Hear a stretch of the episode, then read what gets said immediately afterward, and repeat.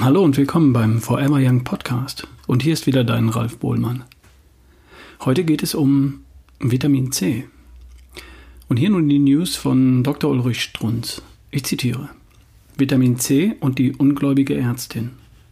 Schreibt mir eine besonders liebe Patientin, welche ihren Lungenkrebs so bewundernswert besiegt hat, nach dem Schema unbedingt Schulmedizin, ketogene Kost und Vitamin C Infusionen und jetzt noch einmal nachoperiert wird und dabei eine gar denkwürdige Erfahrung macht. Besser gesagt, die zuständige Ärztin macht diese Erfahrung.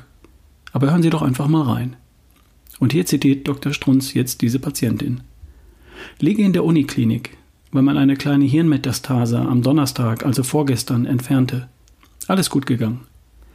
Ich bin natürlich dauerhaft Vitamin C gefüllt, 100 Gramm pro Woche habe aber vorsorglich vor der OP nochmal aufgestockt und natürlich auch im Krankenhaus weitergemacht. So ungefähr die Dosis, die sie nennen.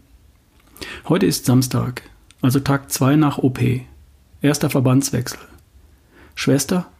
Huch, diese Wunde sieht aber sehr gut aus. Daneben stehende Ärztin sah eigentlich eher ungläubig auf die Wunde. Musste ich lächeln. Mit mir geht es wieder aufwärts. Ohne sie als Anstupser würde es mich heute wohl nicht mehr geben.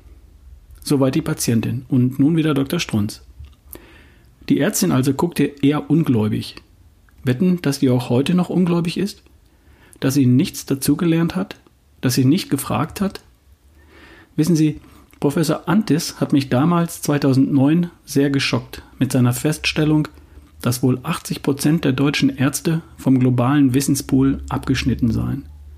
Professor Antes ist Medizinstatistiker. Der ist dieser Frage wissenschaftlich nachgegangen. Man darf sich auf seine Aussage verlassen. Seine Begründung war die fehlende englische Weiterbildung. Wissenschaft gibt es nun mal nur in, in Englisch. Auf Deutsch wird Kokolores veröffentlicht, jedenfalls im internationalen Vergleich. Nach dieser Mail weiß ich, dass es einen zweiten Grund für die Wissensarmut deutscher Ärzte gibt. Fehlende Neugier.